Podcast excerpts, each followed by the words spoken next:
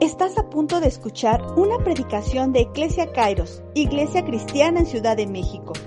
Sabemos que Dios tiene algo preparado para ti. Te invitamos a que prepares tu corazón para recibir la palabra de Dios y ser hacedor de ella.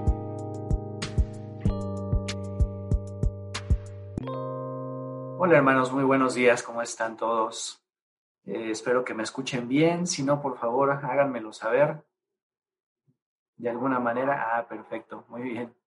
Este, me gustaría que por lo menos algún momento prendieran ustedes sus cámaras para poder por lo menos saludarlos. Veo por ahí a, Miriam Morales, a Andrés, a Geraldine, Viviana, a Edith, a Janet. Perdonen ustedes, pero me emociona la adoración. Eh, y creo que todos eh, experimentamos la presencia de Dios y es hermoso cuando se puede experimentar la presencia de nuestro Dios a la distancia, pero sabemos que está ahí. Eh, no importa si no pueden prender su cámara, solamente quería saludarlos y saber que estaban ahí acompañándonos. Sin embargo, pues sí nos gustaría ver sus caritas. Si, si de repente volteo para acá hacia mi izquierda, es que tengo otro monitor acá y acá los estoy viendo. Entonces, si alguien se me duerme, le aviento el borrador como los maestros de antes. No, ¿verdad? Le doy a, mi monitor. Pero bueno, les agradezco mucho el, que estén eh, con nosotros el día de hoy. Dios nos quiere hablar. Así que yo les ruego que dispongamos nuestro corazón para lo que Dios tiene en este momento. Eh, yo espero que esta palabra eh, pues bendiga sus corazones, bendiga su vida y de alguna manera eh, la enseñanza de la palabra sea un alimento fresco para, para su espíritu y un, sustento, así como comemos eh, en el día y, eso nos repara, nos sustenta. Igual esta palabra de parte de nuestro Dios sea sustento para su espíritu y su alma. Cuando el pastor bueno, Fernando, el pastor Fernando nos invitó a, compartir. Eh, me, eh, él me decía que habláramos acerca de, victoria, de conquista, de ser un, pueblo victorioso en Dios. Y la, eh, la palabra de hoy la titulé Somos más que vencedores. Para nosotros ser conquistadores, para nosotros ser vencedores y ser más que vencedores, tenemos a alguien detrás. Y esto podría ser toda la, enseñanza, esto podría ser toda la predicación. Sabemos que tenemos a Dios, sabemos que tenemos el Espíritu de Dios detrás de nosotros. Sin embargo, quiero contarles la, historia de tres personas que estoy seguro que ustedes ya conocen en la escritura, Perdón, es que anoche hizo algo de frío y, tengo la garganta un poco reseca. Y estas tres personas, cada una tiene una enseñanza eh, pues muy, muy particular para cada uno de nosotros a través de la escritura. Eh, quisiera que por favor eh, tuvieran listas sus Biblias. Si tienen, si a lo mejor en el mismo dispositivo que ustedes están viendo esto tienen la palabra, no se preocupen, les voy a ir yo leyendo eh, pero sí me gustaría que, tuvieran ahí lista también su escritura, alguna Biblia este, física, para que puedan ir leyendo, porque se van a quedar picados con las historias. Voy a ir leyendo solamente unos fragmentos, entonces tomen nota para que después regresen y vean todo lo que Dios hizo. Y yo sé que también ahí Dios les va a enseñar cosas. Quiero platicarles eh, el primer punto, la primera persona de la cual quiero hablarles es Moisés. y este punto se llama mentalidad de príncipe contra mentalidad de esclavo, cambio de paradigmas. ¿Alguien sabe qué es un paradigma? Levántenme la mano. Sí, sí, sí. Nuestro pastor si sabe. ¿Alguien más sabe qué es un paradigma? Abel. Ah, Gabriel, muy bien, muy bien. Ok, ¿qué es un paradigma? Un paradigma es un modelo de pensamiento. Por ejemplo, nosotros como mexicanos tenemos un paradigma acerca de nuestra alimentación. Tortillas y chile no nos pueden faltar, nunca. Eso es un paradigma, es nuestro modelo de pensamiento acerca de algo. Eh, tenemos que pasar seis años de primaria, tres de secundaria, tres de prepa, o si escogemos una carrera corta, tal vez cuatro años de esa carrera corta o carrera técnica, la prepa, la universidad, cuatro años, una maestría de, otros cuatro o unos diplomados de dos. Eso es nuestro paradigma de nuestra educación en México. Eh, por ejemplo, regresamos a la alimentación. Aquí tenemos desayuno, comida y cena. cada cual a su hora, cada cual en su cantidad, y hay algunos que tienen desayuno, almuerzo, comida, merienda y cena. Qué rico, Pero bueno, es, ellos dicen que es para incrementar su metabolismo. A veces somos muy golosos. Eh, en Estados Unidos, por ejemplo, es diferente. Ellos tienen un desayuno, que es un desayuno bueno, que les permita llegar hasta su cena, que es la famosa dinner time, a las 5 o 6 de la tarde, en que ellos comen ya copiosamente, y en el día, eh, a mediodía, exactamente a las 12, comen su almuerzo, que es un sándwich o una cosa no muy pesada, porque en ese tiempo están, están trabajando, están siendo productivos. Entonces, no se quieren ocupar mucho en estar comiendo y aparte tener que digerir mucho para ser precisamente este, eficientes. Ese es su paradigma de, alimentación. Y bueno, creo que quedó claro. Entonces, quiero que ustedes piensen en Moisés, en cómo él nació, en cómo él vivió y cómo él Dios lo llamó para ser libertador de su pueblo. Dice en Éxodo 1, versículo 6, murieron José y sus hermanos y toda aquella generación de israelitas. Sin embargo, eh, los israelitas tuvieron muchos hijos. A tal grado se multiplicaron que fueron haciéndose más poderosos. El país se fue llenando de ellos, es decir, Egipto. Pero llegó al poder en Egipto otro rey que no había conocido a José. Recuerdan ustedes a José el soñador. Se llevó a Egipto a toda su familia por la, hambruna que padecía en ese entonces la tierra. Y ahí José pues había sido bendecido por Dios y se había llevado a toda su, su, su nación, vaya, que en ese momento eran las familias de, su padre y todos sus hijos, y ahí se habían establecido. Entonces, este faraón le dijo a su pueblo, versículo 9, cuidado con los israelitas que ya son más fuertes y numerosos que nosotros. Vamos a tener que manejarlos con mucha astucia, de lo contrario, seguirán aumentando y si estallara una guerra, se unirán a nuestros enemigos y nos combatirán y se irán del país. Fue así como los egipcios pusieron capataces que oprimieran a los israelitas, les impusieron trabajos forzados, tales como les de edificar para Faraón las ciudades de almacenaje, Pitón y Ramsés, pero cuanto más los oprimían, más se multiplicaban y se extendían, de modo que los egipcios llegaban a tenerles miedo. Por eso les imponían trabajos pesados y con crueldad. Por ahí podrían, por favor, apagar ese micrófono. Por aquí hasta, me, hasta brinqué. les amargaban la vida, versículo 14, obligándolos a hacer mezcla y ladrillos y todas las labores del campo. En todos los trabajos de esclavos que los israelitas realizaban, los egipcios los trataban con crueldad. Posteriormente, en el versículo 22, eh, ustedes saben, eh, el faraón ordena que todos los niños que nacieran fueran tirados al río, el río y murieran y las niñas fueran dejadas con vida. Conocemos, creo que todos, la historia de Moisés, en la cual su mamá lo puso en una canastita, de ahí viene el nombre de Moisés, la cunita, y lo aventó en el río, sabiendo que la princesa, la hija de Faraón, bajaba al río con todas sus doncellas y encontró al niño y le fue puesto por eso Moisés, es decir, sacado fue de las aguas. Y de ahí Moisés se volvió nieto de Faraón. La adoptó. La princesa adoptó a Moisés. Y quiero que ustedes piensen esto. Él era hijo de esclavos. Sin embargo, la princesa lo, adoptó, lo encontró y lo adoptó. Y Moisés creció y vivió toda su vida en el palacio como nieto de Faraón. O sea, imagínense, eh, yo, yo veo la actitud de, los abuelos de mis hijos, ¿no? Para con ellos.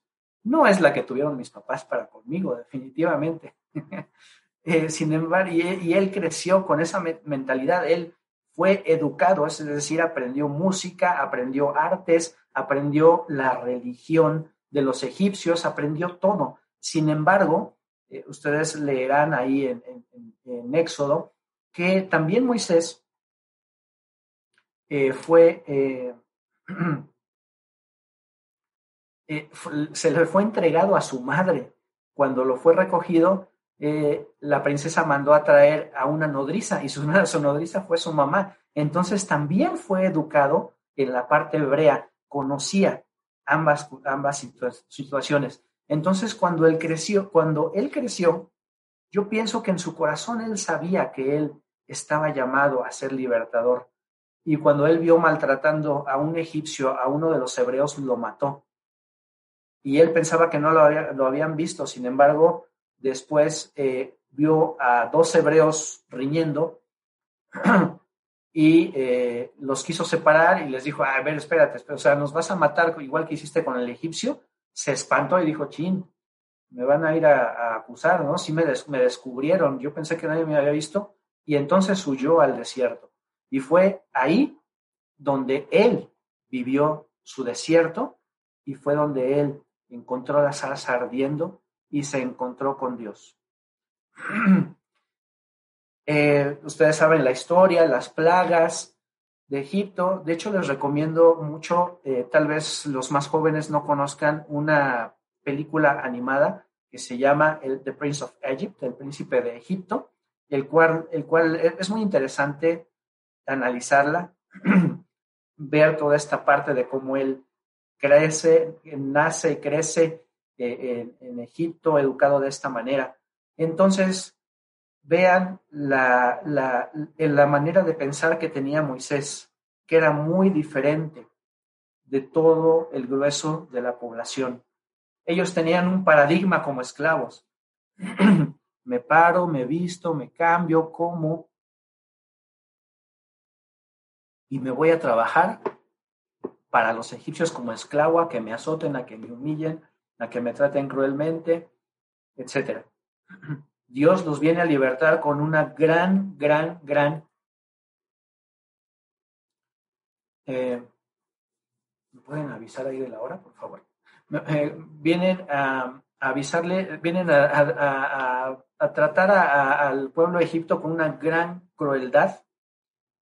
Y entonces él tenían, ellos tenían ese paradigma en su corazón y en su mente. Somos esclavos.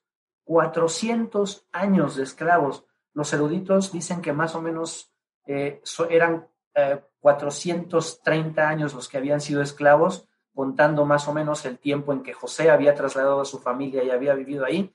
Eh, todo ese tiempo, 400 años, 10 generaciones, una generación hablando del, del tiempo de la Biblia es de más o menos 40 años. 10 generaciones de padres a hijos, de padres a hijos, de padres a hijos, eres esclavo, eres esclavo, eres esclavo, eres esclavo.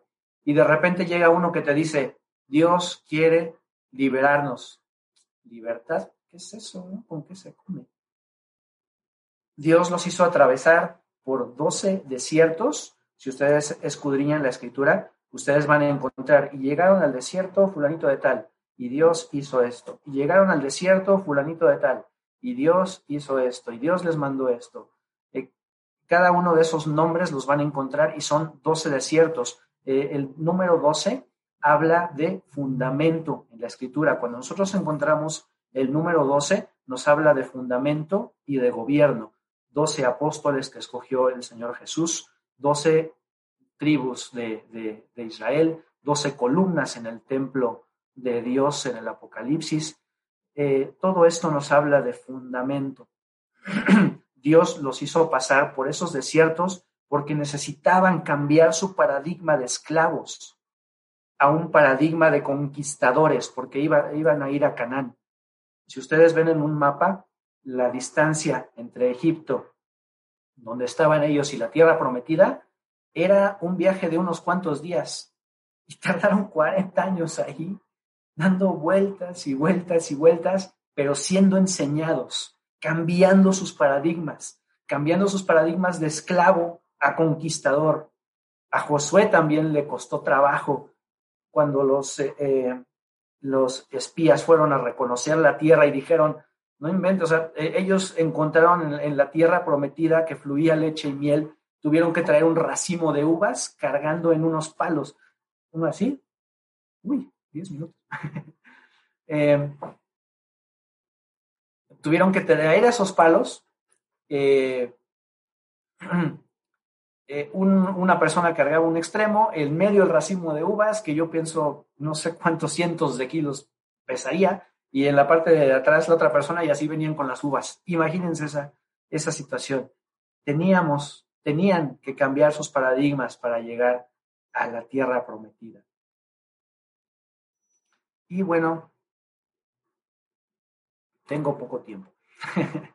Les quería hablar de Gedeón, que está en jueces 6. Rápidamente les menciono las estrategias y las herramientas que provee, que provee Dios pueden parecer muy inverosímiles, muy, muy ridículas.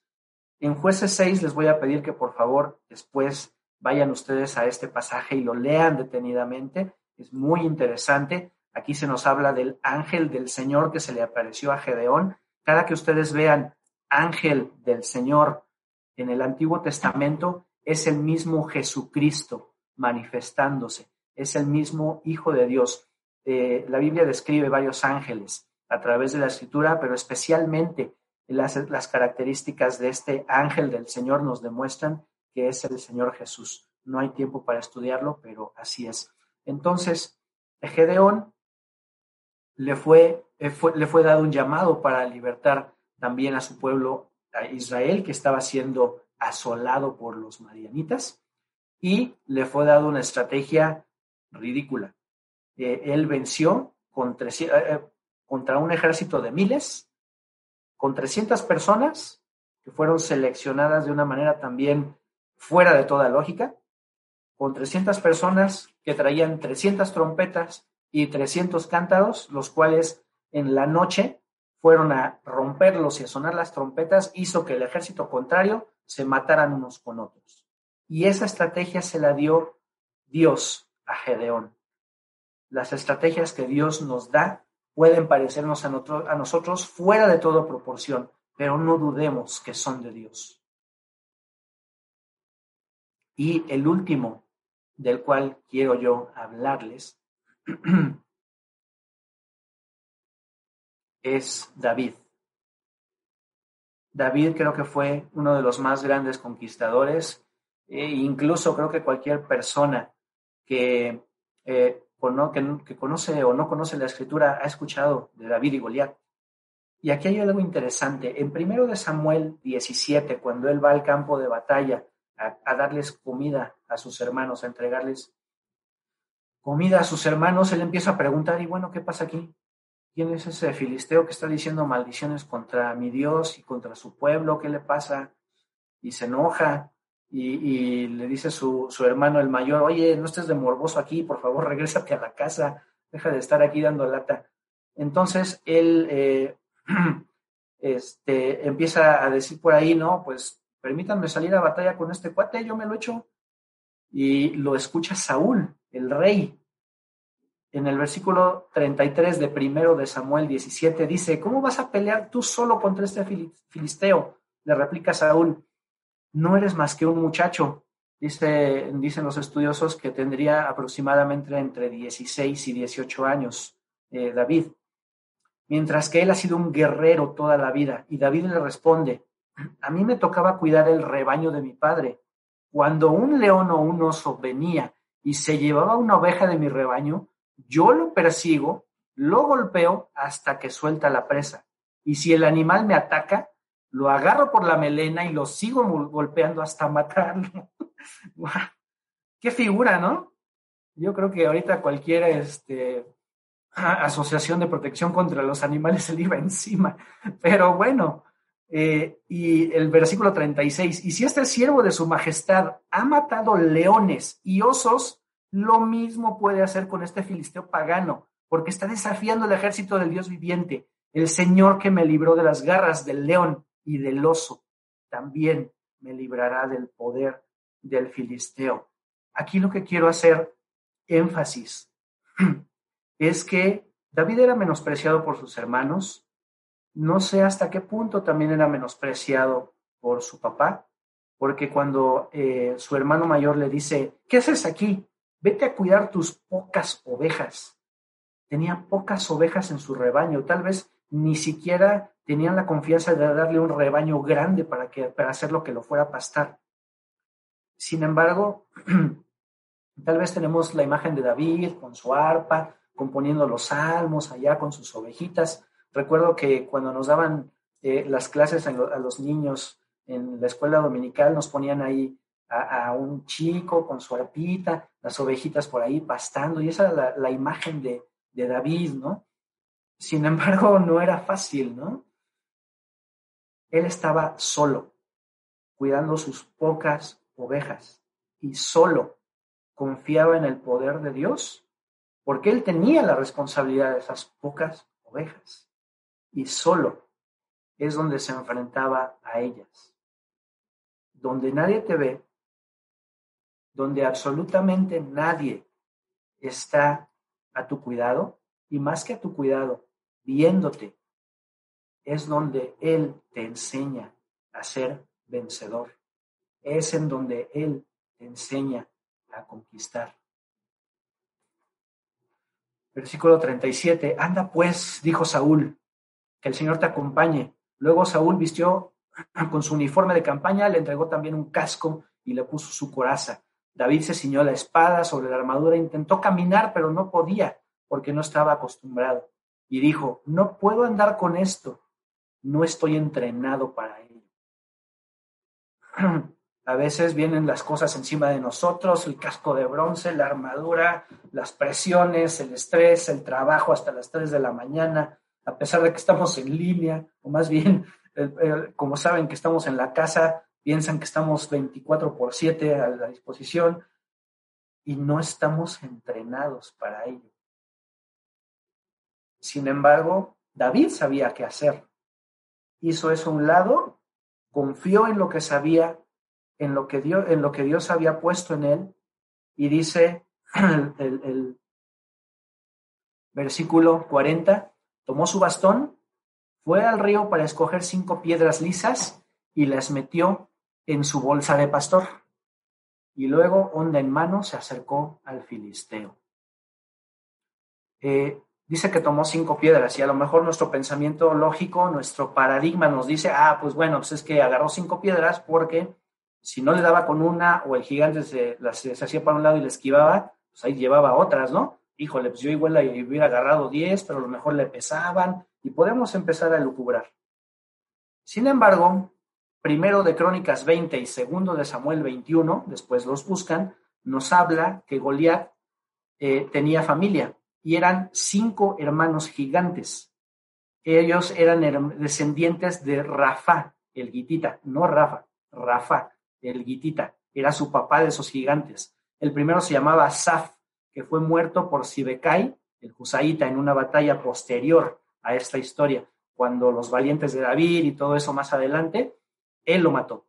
Eh, otro gigante se llamaba Sipai, otro gigante se llamaba Lahmi, el cual directamente la escritura dice expresamente que eh, era hermano de Goliat. Y había otro gigante, el cual no se dice su nombre, que tenía 24 dedos, seis en cada mano y seis en cada pie, el cual fue muerto a manos de Simá, que era hermano carnal de David.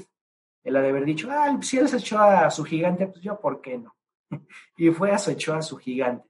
Entonces, ¿qué pensó David?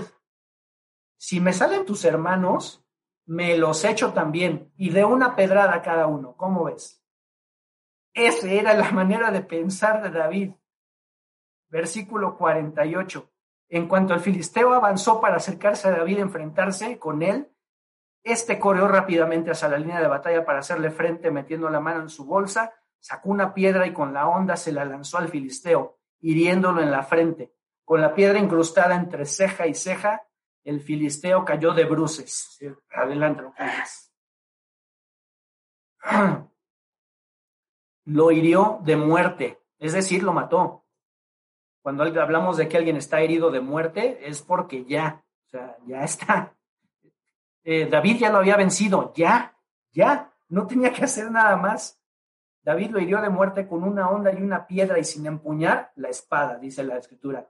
Versículo 51. Luego corrió a donde estaba el filisteo, le quitó la espada desenvainándola y lo remató con ella y le cortó la cabeza.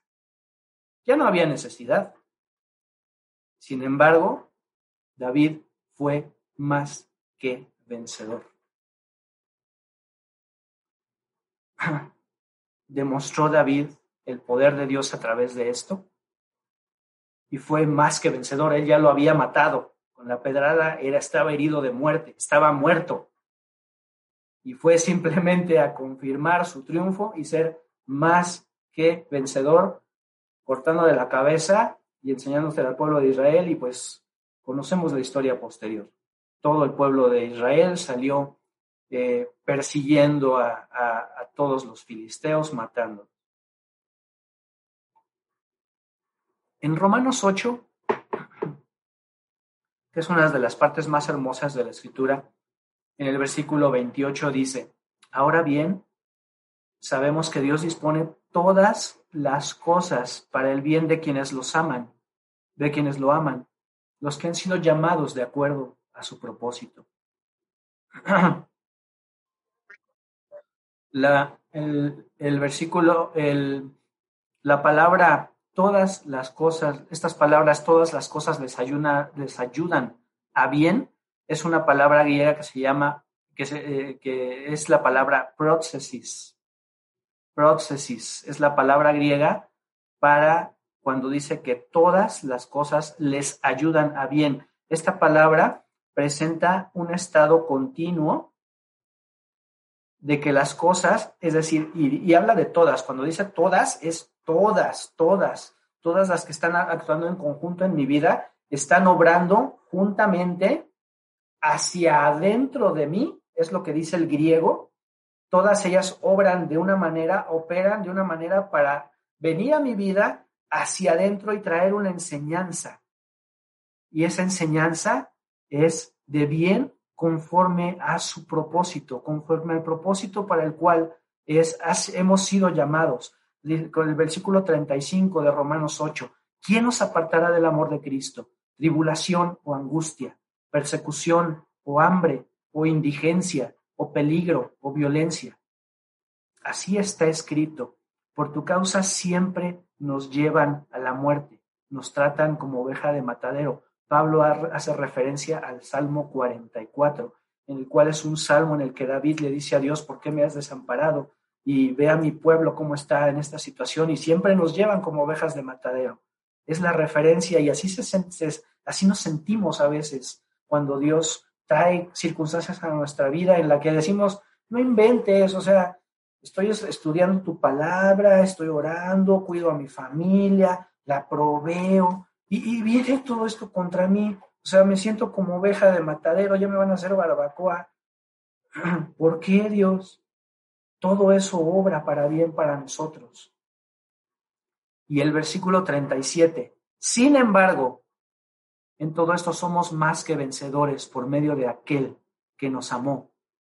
Pues estoy convencido que ni la muerte, ni la vida, ni ángeles, ni los demonios, ni lo presente, ni lo porvenir, ni los poderes, ni lo alto, ni lo profundo, ni ninguna cosa alguna de toda la creación podrá apartarnos del amor que Dios ama, del amor que Dios nos ha manifestado en Cristo Jesús, nuestro Señor.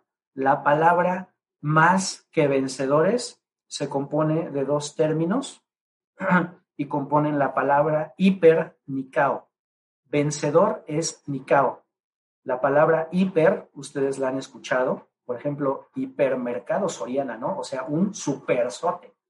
Y esta palabra Hiper, Nikao, nos habla de ser un super vencedor, no solamente un vencedor, y es la imagen que les di, un super vencedor, así como lo hizo David. ¿Cómo? A través del poder del Espíritu Santo, a través del poder de Cristo en nuestras vidas. Esta, esta palabra es un verbo, eh, en, el, griego es un verbo presente activo, es decir, sería un, em, un, un símil a nuestro presente continuo, es algo que se está desarrollando continuamente. Por ejemplo, el decir yo voy corriendo es un ejercicio que se está, es una acción que se está haciendo continuamente. Yo estoy trabajando. Eso es la manera. Pero esto en el griego da la idea, eh, o sea, cuando, eh, cuando nosotros hablamos de esa actividad, tiene un fin. El, el griego nos da la noción de que esto continúa siempre. Es un verbo presente activo. No tiene fin. Siempre somos más que vencedores. Tenemos una victoria decisiva. Y como punto final que quisiera no dejar a un lado, esto lo, he hablado de manera personal, lo he, lo he hablado como individuos. Sin embargo, Dios nos quiere llevar como iglesia un paso adelante.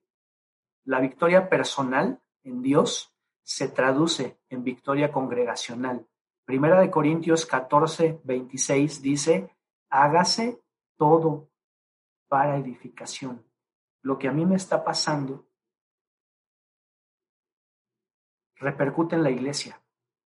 Y si la iglesia está desatendida, yo voy a pasarlo solo y la voy a pasar mal.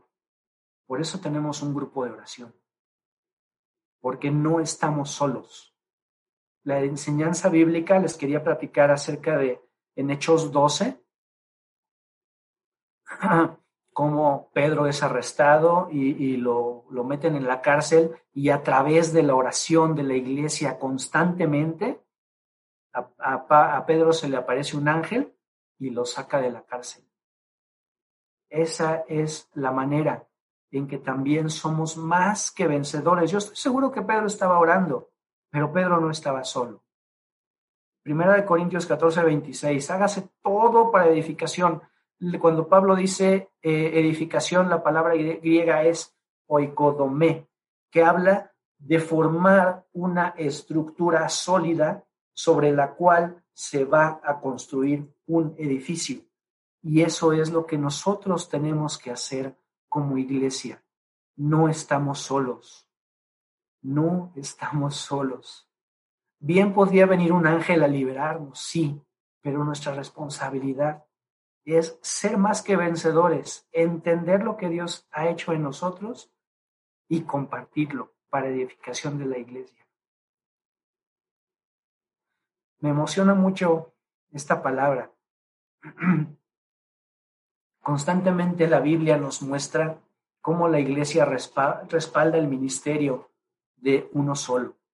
Y a la vez que este uno tiene los reflectores sobre de él, por ejemplo, el ministerio de Pablo. Sin embargo, la iglesia lo soportaba con ofrendas, con muchas cosas que él necesitaba. Pablo también, por ejemplo, recogió ofrenda para los hermanos en Jerusalén. La iglesia estaba soportando a los apóstoles que vivían en Jerusalén. Entonces no quiero, por favor, que olvidemos todo esto que hoy Dios nos ha hablado, somos más que vencedores, sí. Tenemos que cambiar nuestros paradigmas, tenemos que entender las estrategias de Dios que aunque parezca, aunque a veces nos parezcan inverosímiles, somos más que vencedores a través de lo que Dios nos ha enseñado cuando estamos solos orando, cuando estamos solos venciendo. Y sobre todo que esa victoria es con un fin, no solamente para nosotros sí saborearla y decir, wow Dios, eres increíble, eres grandioso conmigo, pero esa enseñanza va a ayudar a aquel que está a tu lado en la iglesia, para que también seamos edificados juntamente. Y quisiera terminar con, con una oración, dándole gracias a, Dios por, por, su palabra. Cierren sus ojos un momento. Y Padre, te damos gracias por tu enseñanza a nuestro corazón, precioso Padre. Gracias porque eh, tú no nos has dado una mentalidad de esclavos, sino todo lo contrario. Tú nos has hecho primeramente coherederos con tu Hijo Jesús para estar sentados a tu diestra de la misma manera que el Señor Jesús está. Y nos, nos has dado el poder de tu Santo Espíritu para vivir esta vida, Señor, a través de Él, venciendo cada vez, teniendo victoria, Padre, sobre las circunstancias que tú has puesto de una manera o de otra para nuestro bien. Difíciles, por supuesto, pareciendo infranqueables, por supuesto, pero tú estás ahí, Dios. Tú estás ahí, Señor. Tú estás ahí con tu dulzura, tú estás ahí con tu consuelo, tú estás ahí con tu sanidad, tú estás ahí, Padre, con tu soporte, tú estás ahí con todos nosotros y también nos enseñas a que nosotros tenemos que estar ahí para nosotros mismos y para edificar a la iglesia. Enséñanos a hacer esta iglesia que tú quieres. Enséñanos a ser estos individuos que forman un edificio, que forman un cuerpo. Un edificio está muerto, pero un, un cuerpo es un organismo vivo, el cual tiene vida a través de ti, Señor Jesús. Por favor, Enséñanos a caminar, Padre, en lo que tú nos enseñas, enséñanos a caminar en lo que tú nos das a través de tu escritura y permítenos, Padre, en el nombre de Jesús, entender lo que tú estás haciendo a través de tus propósitos en estas circunstancias difíciles. En el nombre de Jesús, Señor, gracias. Gracias, precioso Rey. Gracias, Señor. Gracias, gracias, gracias. Gracias, precioso Señor.